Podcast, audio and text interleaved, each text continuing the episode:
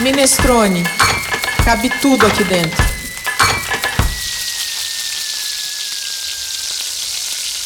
Um episódio do Minestrone que conta com as presenças ilustres dos jornalistas e criadores do site A Vida no Centro, Denise Bacotina e Cleiton Mello.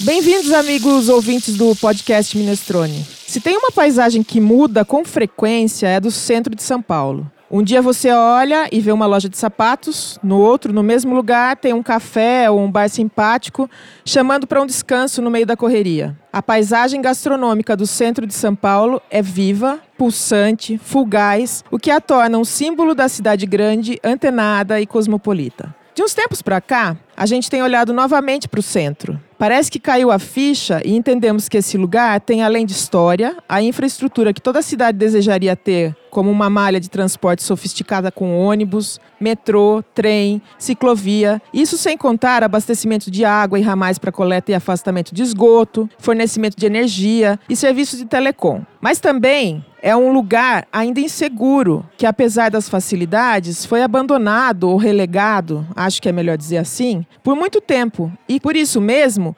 foi e é ocupado por muito morador de rua, ambulante camelô, gente que vive no centro, porque ali está a possibilidade de algum trabalho e de subsistência, seja lá como for. No entanto, a gente que vive perto do centro sabe que a situação está mudando.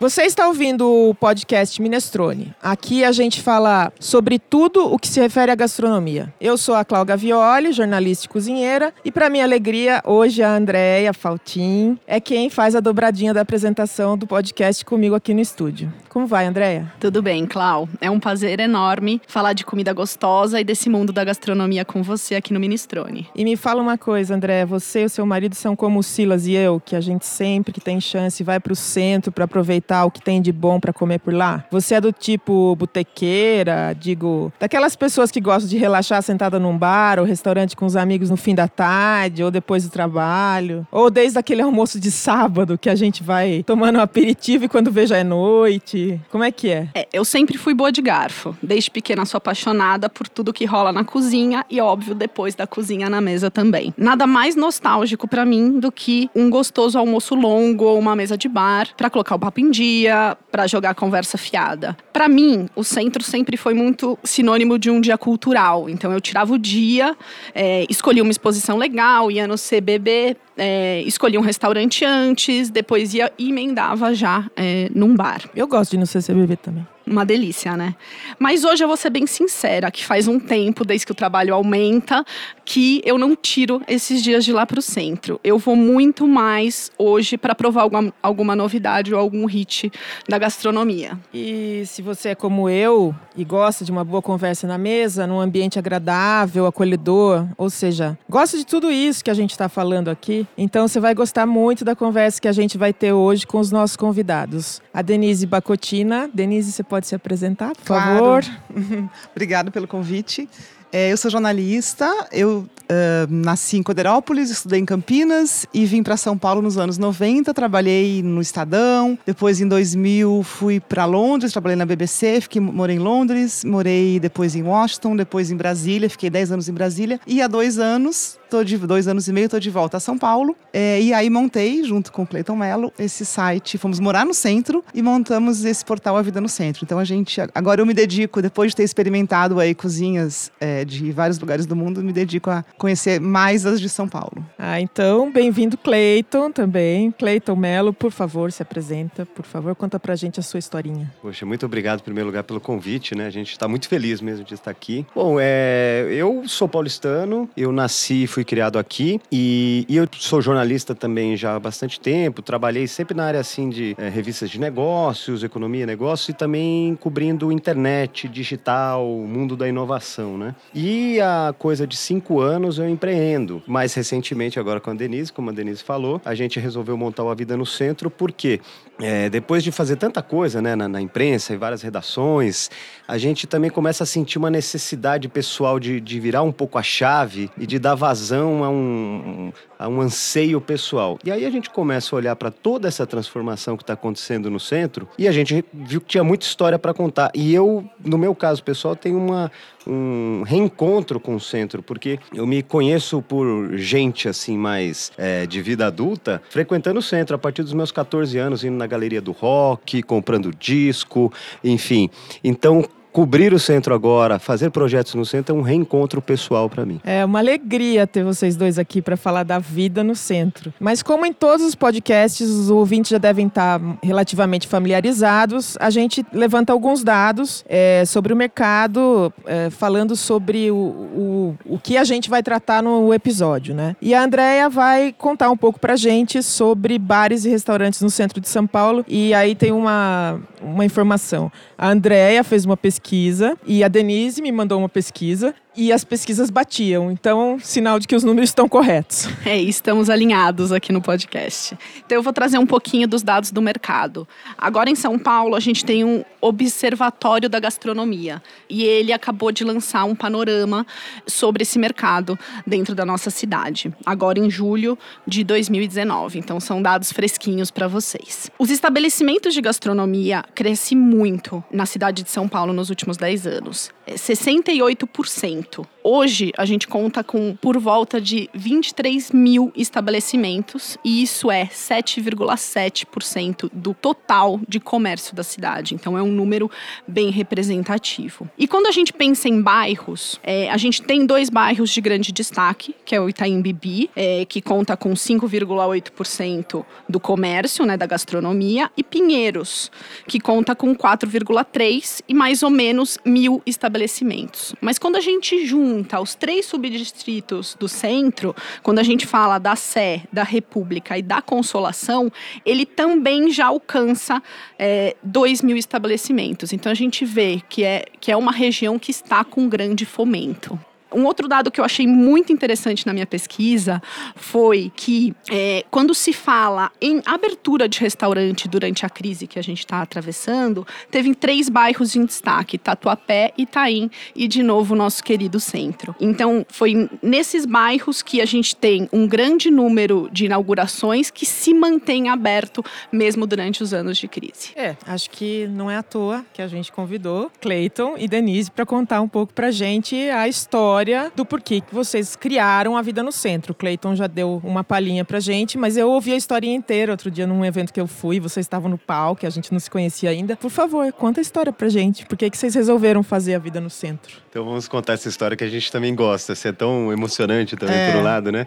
Bom, a gente, é, como a Denise falou, ela estava morando em Brasília, né? Ela é do interior de São Paulo, mas estava morando em Brasília já há muitos anos. E eu aqui em São Paulo e nós namorávamos, então durante um bom tempo a gente ficou namorando à distância, então eu ia uma vez para lá, uma sexta-feira para lá, na semana seguinte ela vinha para cá. Detalhe, de avião, significa que a gente ia à falência em algum momento, a gente teve que mudar isso.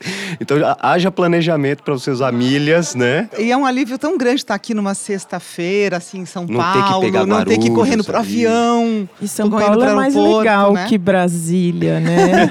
Brasília é legal também, mas depois de um tempo, enfim, a agitação chama a gente. Aqui eu é tenho netos brasilienses, eu adoro Brasília. Então aí chegou um momento que a gente falou, bom, é, a, a, aí a Denise, a gente trabalhava na Isto é Dinheiro, eu editando, eu era editor aqui e ela chefe da sucursal lá. Em determinado momento, a vida foi caminhando, ela foi para outro emprego, eu também, só que ela ainda fixa lá. Mas aí ela começou a trabalhar é, remotamente. Aí ela falou: bom, aí eu, aí eu aqui pensei: bom, agora que ela pode trabalhar on, online, remotamente, é a chance de trazer a Denise pra cá. E aí, não tendo que me submeter ao trânsito de São Paulo, eu falei: bom, se é para trabalhar em casa, eu posso morar em São Paulo, né? Exatamente. E aí foi Ai, isso. que bom, a gente ganhou você, né? É. que ótimo. Não, eu amei voltar, porque é isso. Aí eu voltei, pro, eu não sou daqui, mas morei aqui nos anos 90, e, e nessa volta, São Paulo tá muito melhor, muito melhor. Primeiro que tem um amor por São Paulo que não tinha nos anos 90, né? Nos anos 90, quem é mais velho aí dos ouvintes vai lembrar, as pessoas adoravam odiar São Paulo, adoravam fazer planos para sair daqui, para ir pro interior, tinha uma idealização, né, da vida fora de São Paulo, que hoje não, as pessoas querem curtir a cidade. E a cidade tem muita coisa para oferecer, especialmente gastronomia, óbvio. E nesse retorno, é, qual foi a percepção nova dessa cidade, desse centro, com essa nova paisagem de bar, restaurante, café? Aí é que tá a origem do, do A Vida no Centro, né? Porque quando ela decidiu vir para cá, e, e, aí a gente falou, bom, onde nós vamos morar, né?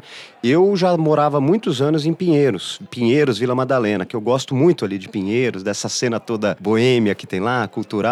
Mas aí a gente começou num determinado feriado de novembro de 2016, a gente falou, pô, não sei, pô, mas e o centro? Por que não o centro? A gente tinha começado a ouvir já falar dessa cena nova que estava ali florescendo, mas aí a gente veio aqui, foi almoçar ali na região, na rua interna do Copan, começamos a olhar e falou, pô, realmente a coisa tá interessante. Aí Ainda naquela época um... não saía muito na imprensa. É, a cena é centro. é bem diferente da que está é, hoje. É, pois é, tem só dois anos e pouco, mas a imprensa praticamente ignorava o centro. A gente ouvia falar, pô, o centro parece Pelas que tá pessoas, legal tal, né? mas não é. procurava na internet não encontrava nada de informação.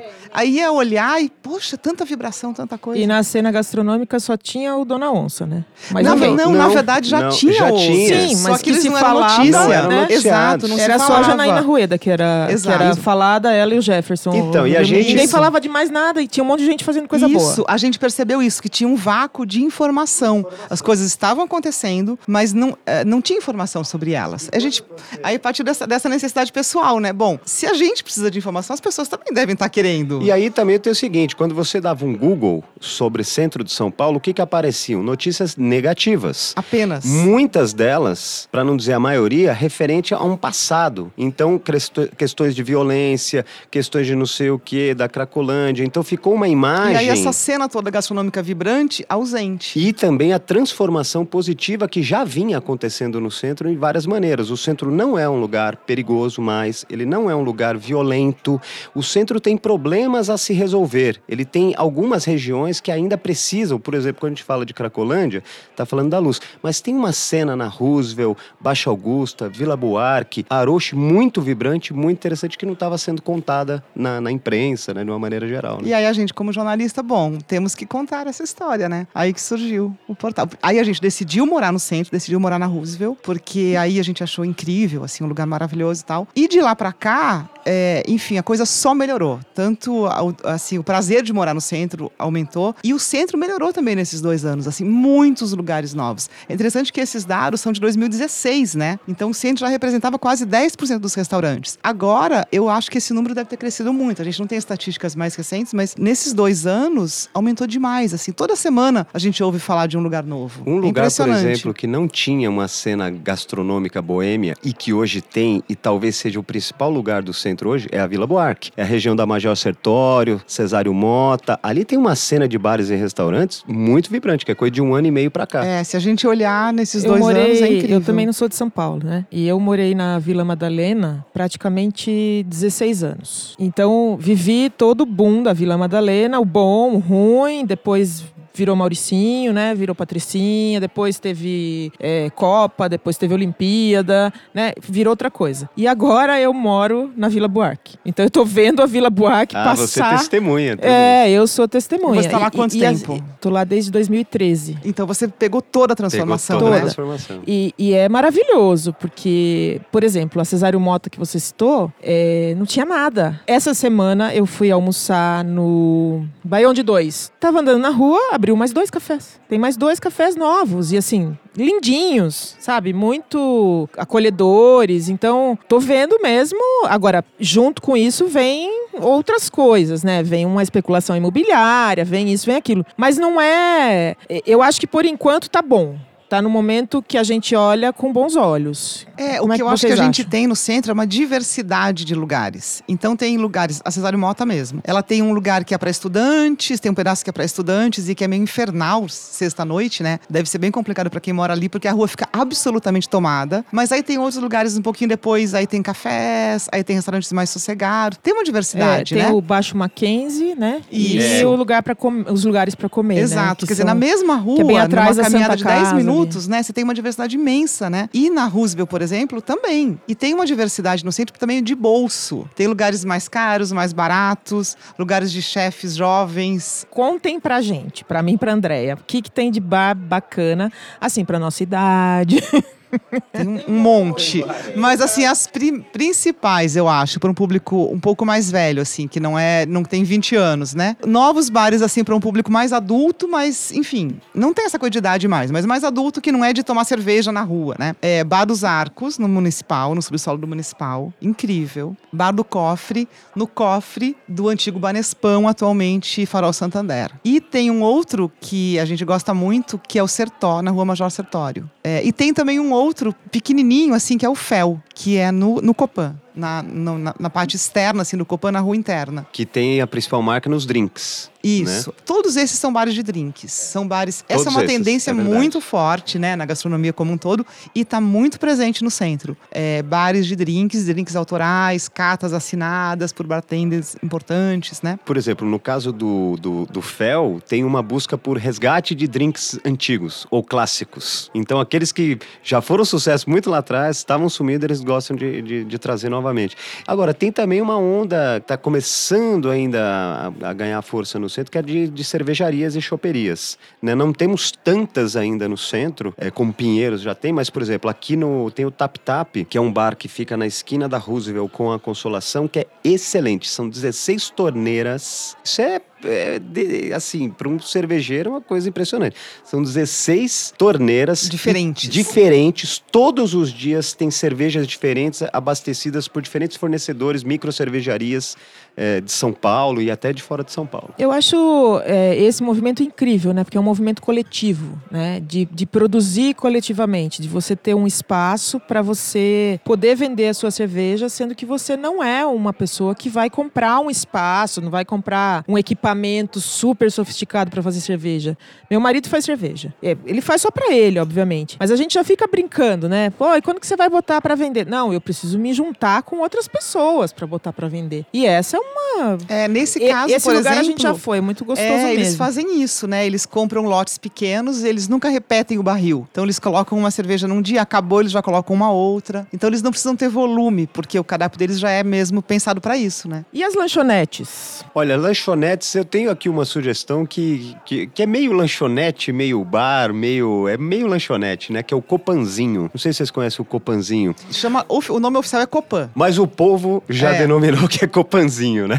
É. Que fica na rua interna do Copan, um pouco pra baixo, entre o Dona Onça e o Orfeu. É, ele fica ali no meio. É uma Ele fica naque- numa né? rua interna que dá na São Luís. Então É, quem. Embaixo ali do. da- É. Quase na galeriazinha, assim, né? Então entrou na rua interna do Copan, vai ver ele ali de esquina. Ali tem um restaurante de comida vegetariana também, não tem? Tem o de comida É. natural, que é o Ecomercato, mas dentro do. Ecomercado. Isso, É, é, é, que ele não, Copan, ele não né? é Ele no não é Copan, ele, Ele é é em na frente rua interna. Sim, tá. na- em frente. E o que é muito legal é que ali é isso, é super democrático. Então, você tem a cerveja num preço justo, ok ali, cervejas boas, não, não é de cerveja artesanal, Ali não é boa. gourmet, o não é cardápio gourmet. não é gourmet, mas o público é. O público é. público é. democrático de todos os tipos, É. assim. A gente vê lá pessoas de bermuda no sábado à tarde, aí começa, começa a avançar assim, já tem as pessoas prontas pra balada, É. enfim, é o lugar de todo mundo. Pega é muito happy hour, legal. às vezes, de pessoas que estão trabalhando É do, happy hour, é do almoço pro happy hour até a madrugada. Deve ser um bom lugar, né? A gente não gosta muito de gourmet, né, Andréia? Ah, não, A ali, gente gosta de tudo. ali é democrático. É, e é bem interessante. E tem essa característica, né, o centro. Como esse lugar, por exemplo, como é um lugar de cardápio acessível, vai todo mundo, né? Porque lu- lugar muito caro não pode todo mundo. Não adianta dizer, ah, todo mundo é bem-vindo. Bem-vindo se puder pagar. E O centro tem essa característica, lugares que, que tem um cardápio mais acessível e aí pessoas que podem pagar um lugar mais caro também vão. Mas se não for acessível a base, não é acessível, né? E são muitas mudanças, né? Muitos lugares novos, cada vez tem coisas novas.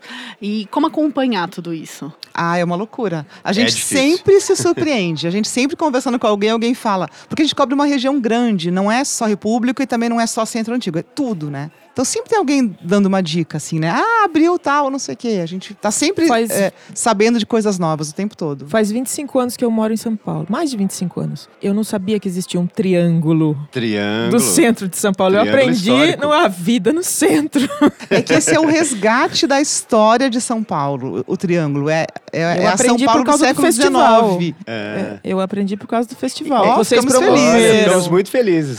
E, essa, e, e esse ponto do, do triângulo é bem isso, isso, por exemplo, é, agora mesmo eu tô lendo um livro que é muito legal, neve, uma neve, é, neve, Neve sobre a manhã de São Paulo. Neve sobre a Manhã de São Paulo, de José, José Roberto Walker, que é um historiador, em que ele é um romance histórico, em que ele eh, pega ali os, os modernistas Oswald e outros, ainda no começo tal, e ele conta São Paulo do século XX, ali, eh, Comecinho do século XX. Da década de 20, 17, 18, 20. E ali ele, se, ele fala o tempo todo, ah, o triângulo, triângulo, triângulo. Mas essa expressão se perdeu. Agora, somente por conta desse resgate histórico, da arquitetura e tudo mais, que está voltando a, a entrar em cena essa expressão novamente, né? É bem interessante porque São Paulo tem uma história muito recente, né? Se a gente pensar São Paulo há 150 anos, era uma vila praticamente. Essa São Paulo metrópole que a gente conhece tem menos de 100 anos. Uma cidade muito, ela não foi crescendo aos poucos, ela explodiu no começo do século 20 e explodiu de novo em meados do século 20, assim.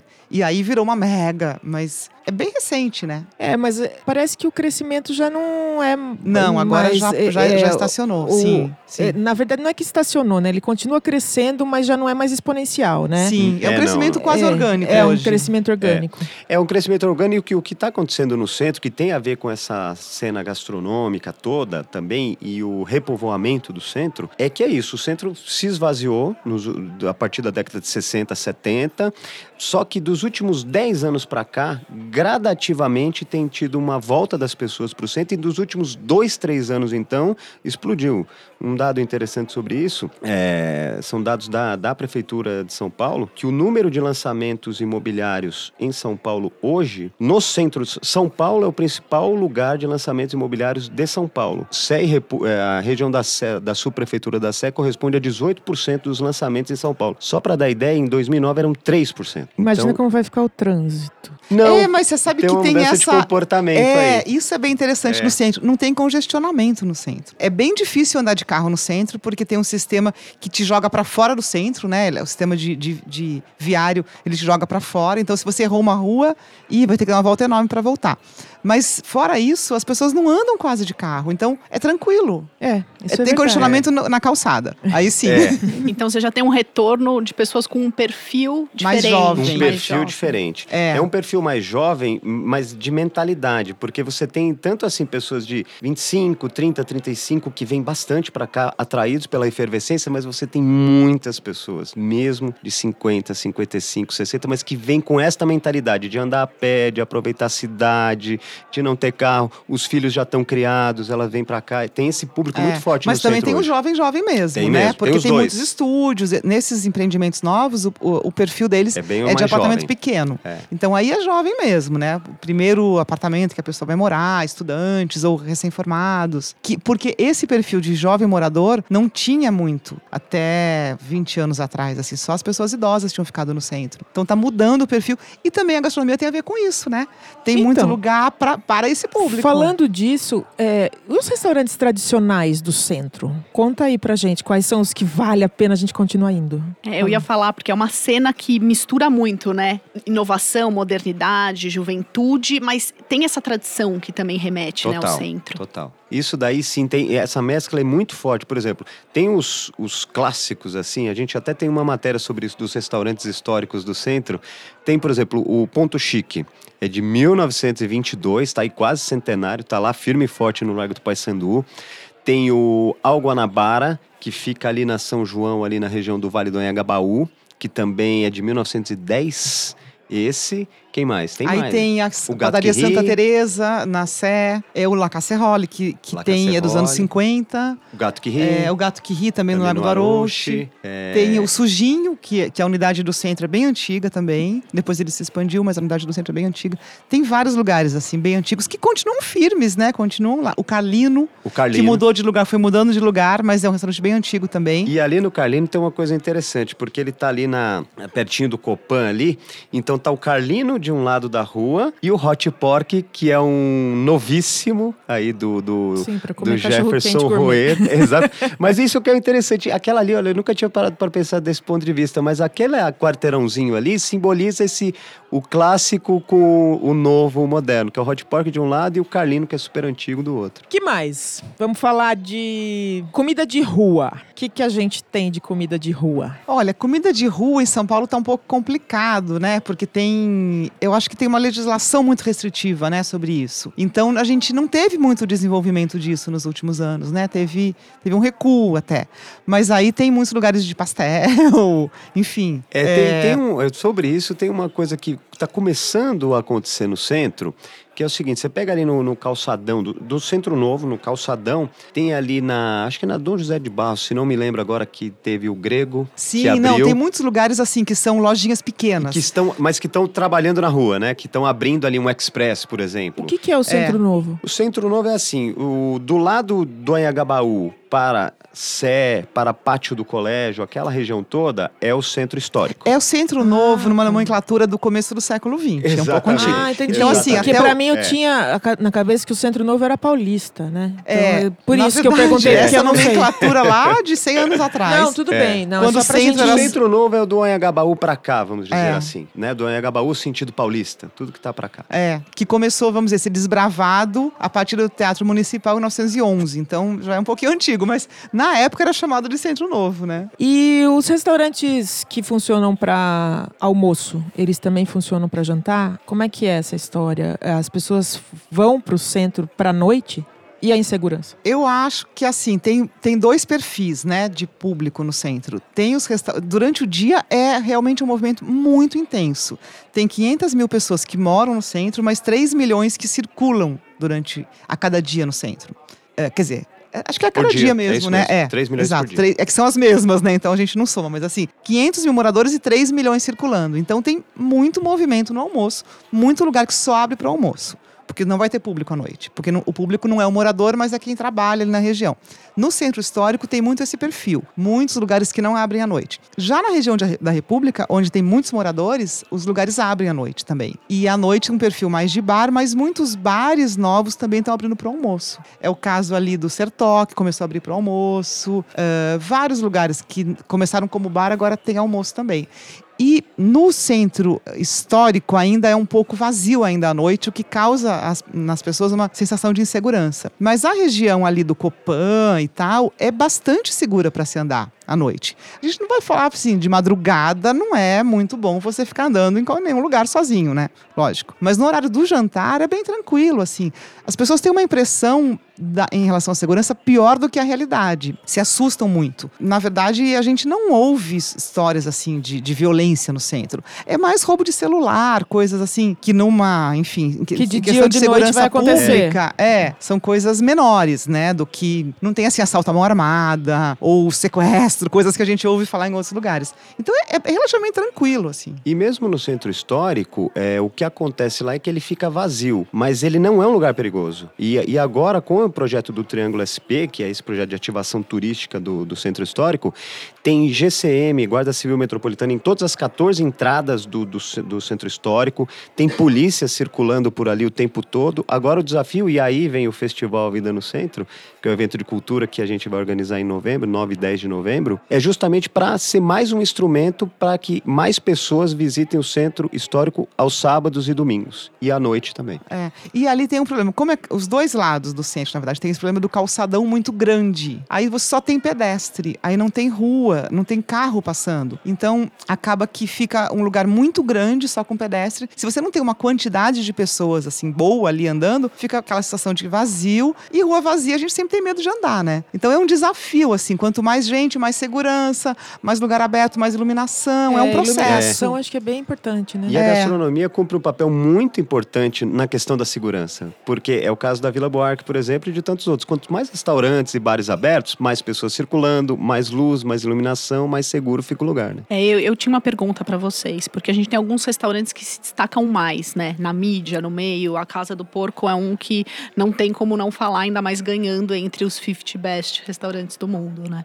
É, o quanto esse, esses estabelecimentos mais pontuais que atraem um público vai mais gourmet vai lá e o quanto ele só vai especificamente para aquele restaurante e o quanto ele realmente fomenta a região e aquela pessoa vai voltar no centro para ir em outro estabelecimento? O que, que vocês sentem? Eu acho que o, a Casa do Porco tem, tem os dois, tem as duas coisas. Tem o público que vai só para ir na Casa do Porco, mas não iria de outra maneira e vai onde quer que, que seja esse restaurante porque vai pela estrela do chefe. Mas um, eu acho que sempre fica um rescaldo, sempre fica da pessoa ir lá, olhar o Copan e falar: Uau, nunca tinha visto na vida real esse prédio e ficar impressionada e ficar curiosa para ir lá conhecer a região. Tem as pessoas que só vão lá, descem do carro em frente e tem medo até de atravessar a rua. Assim, a gente tem todo tipo de público, né?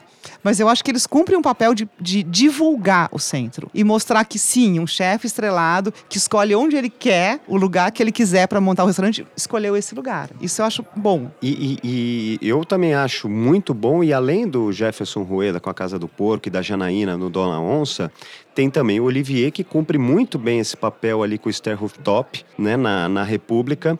É, e agora também temos o chefe do, do, do, do Fazano, que está no Sertó, por exemplo. Então, a figura desses chefes importantes que estão vindo para cá, o Jefferson e a Janaína já estão aqui há bastante tempo, o, o, Olivier mora aqui há bastante tempo, mas outros, a Paola está vindo para cá agora. A, a Paola montou a loja, uma, uma unidade na Major Setório. Exatamente. Agora, tem umas duas semanas agora, que abriu. Duas, duas semanas. Então, é super importante isso, porque isso vai para a mídia, mais pessoas ficam sabendo, começam a vir para o lugar e tem o que a Denise falou, tem essa percepção, começa a ver na prática, né? Que é, tá a gente falou, né, sobre o chefe poder escolher o lugar que ele quer, né? Mas, na verdade, o, o, a gente tem que agradecer, né? O centro de São Paulo tem que agradecer ao Jefferson, porque ele Sim. teve lá antes, pagou o preço, né? Ficou ali se mantendo. A Janaína também, né? Quando, quando começou o Dona Onça, o que que era, né? O Copan tinha lá aquelas festas é, Era mais né? underground né? é, Era uma tal, coisa... É. Eu ia às vezes e depois tomei algum, algumas vezes umas caipirinhas lá. Na, na nos 80, na Dona tá Onça. É. Na, tinha essas festas. Porque né? tava começando, né? E, e eles pagaram essa, é, é, né, esse pedágio para entrar, né? E aí depois depois abriram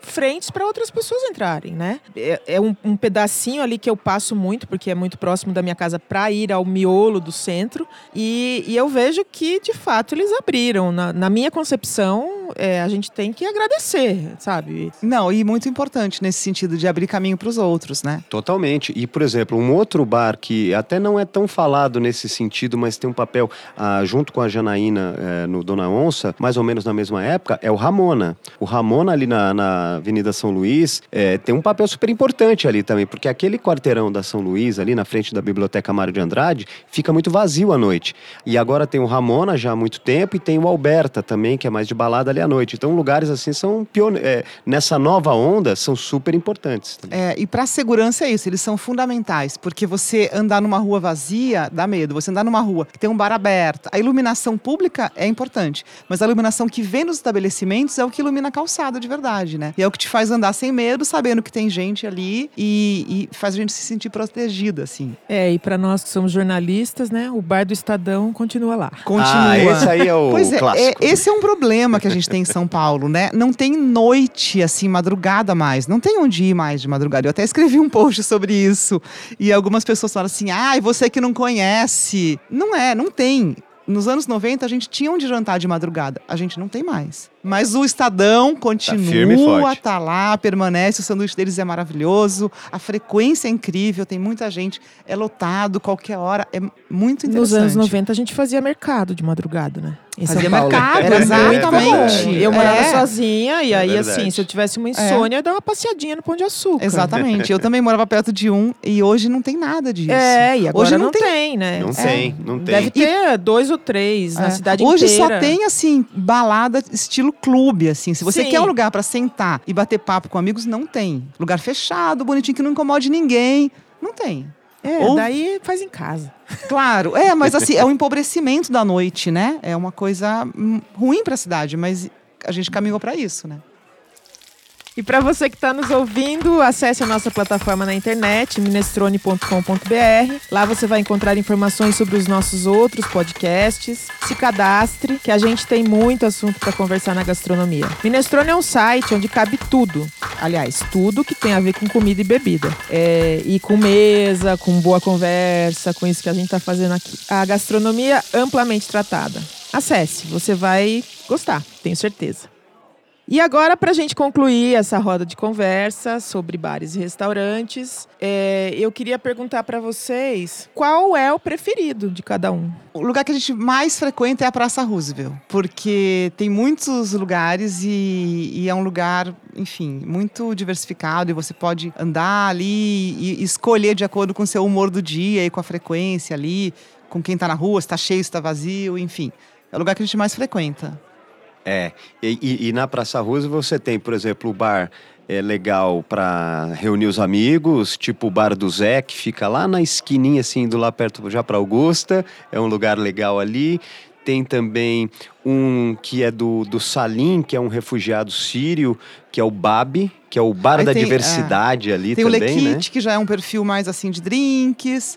Enfim, e, e tem vários outros. Tem, tem, tem para todos os gostos e para todos os momentos também, né? Aí tem o Tap Tap, que é especializado em cervejas artesanais, enfim. Tem um dos samba- sambas mais tradicionais da Sim, cidade. do outro lado ali da Roosevelt, que é excelente. O sábado à tarde ali, por exemplo, é ótimo. E tem um café que pouca gente conhece, porque as pessoas da rua não veem quase, é dentro da praça, que é incrível, é, é muito legal. É, é do lado próximo à igreja. Exatamente, Então ele é dentro a da praça, quase não se vê de fora, mas é um lugar maravilhoso, porque Ali não tem É um, aberto. um lugar de sucos também, alguma coisa desse jeito? é esse. É, Ele, é- É. ele tem- são duas casinhas de vidro. Uma tem sucos tal, e, E a é outra. bonito, né? Aquele É negócio bonito. que parece que você tá em É Nova bonito. York. Isso. Parece. E aí e tem um jardim árvores. aberto ali, interno. É aberto, mas é, ao mesmo tempo ele é meio recluso, assim.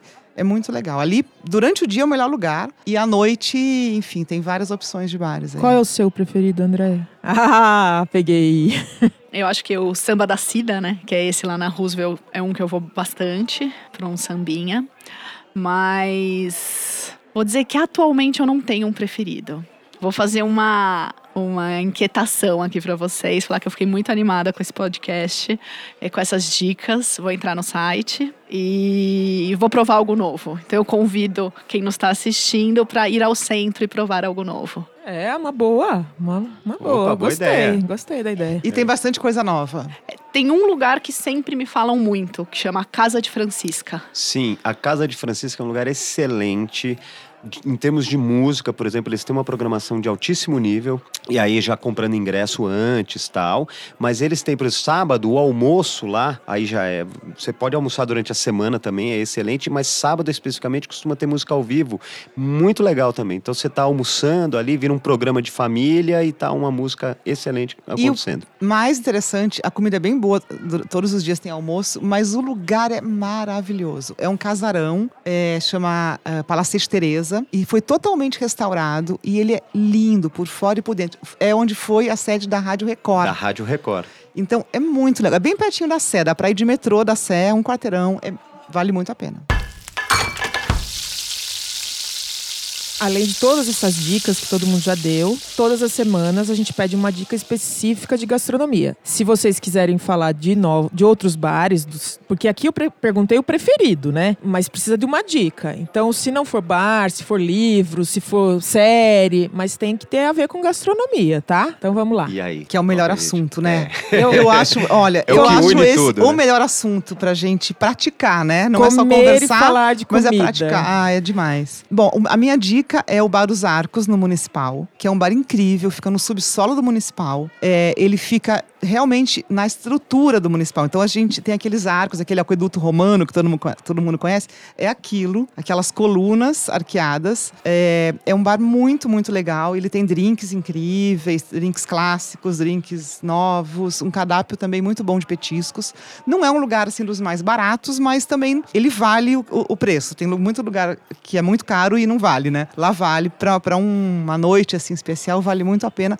Algumas pessoas reclamam de dificuldade para entrar, mas dependendo do horário dá para conseguir, fica esperando um pouquinho, enfim. E para dar uma outra dica diferente para quem está nos ouvindo e que gosta de futebol, mas não só também, né? É um é um bar legal, bacana, que se chama Boteco Central, que fica na, no Triângulo, ali na. Fica na rua Álvares Penteado. Na Álvares Penteado, perto ali mais ou menos da, da Praça Antônio Prado, daquela região toda ali que tem o Farol Santander. Ibirapuera, a Bolsa, por ali, que é um bar assim que tem uma decoração super legal, bacana, que pega pelo lado afetivo para quem gosta de futebol, porque você vai ver assim cartazes, pôsteres desde a época do Pelé, Zico, Sócrates, não sei o que, vem vindo assim. E a comidinha é muito boa, tem boas porções e tem boas cervejas também. Então é uma dica legal para um sábado, né? Um sábado à tarde, almoçar por ali. Andréia, conte-nos a sua dica. Ah, eu vou insistir no Samba da Cida, porque lá tem uma feijoada muito boa. É um programa por si só. Feijoada com um bom samba é impagável para mim.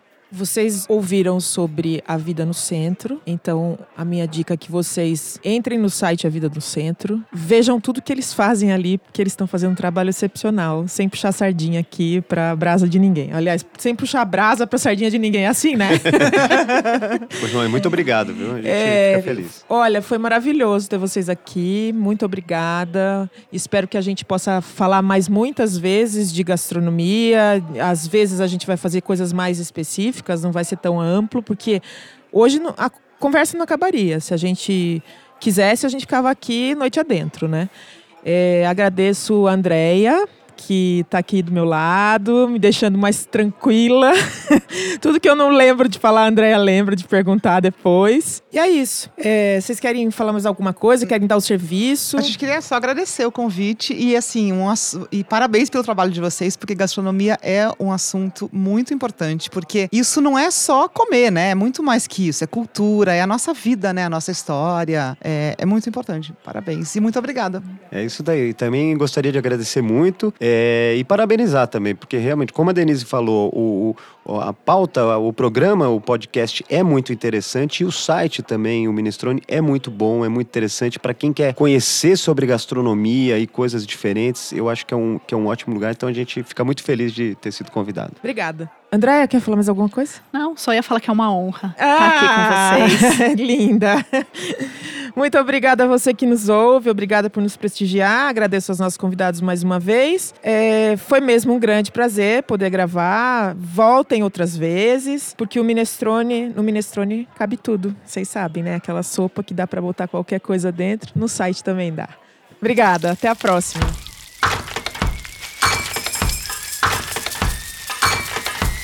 Minestrone. Cabe tudo aqui dentro.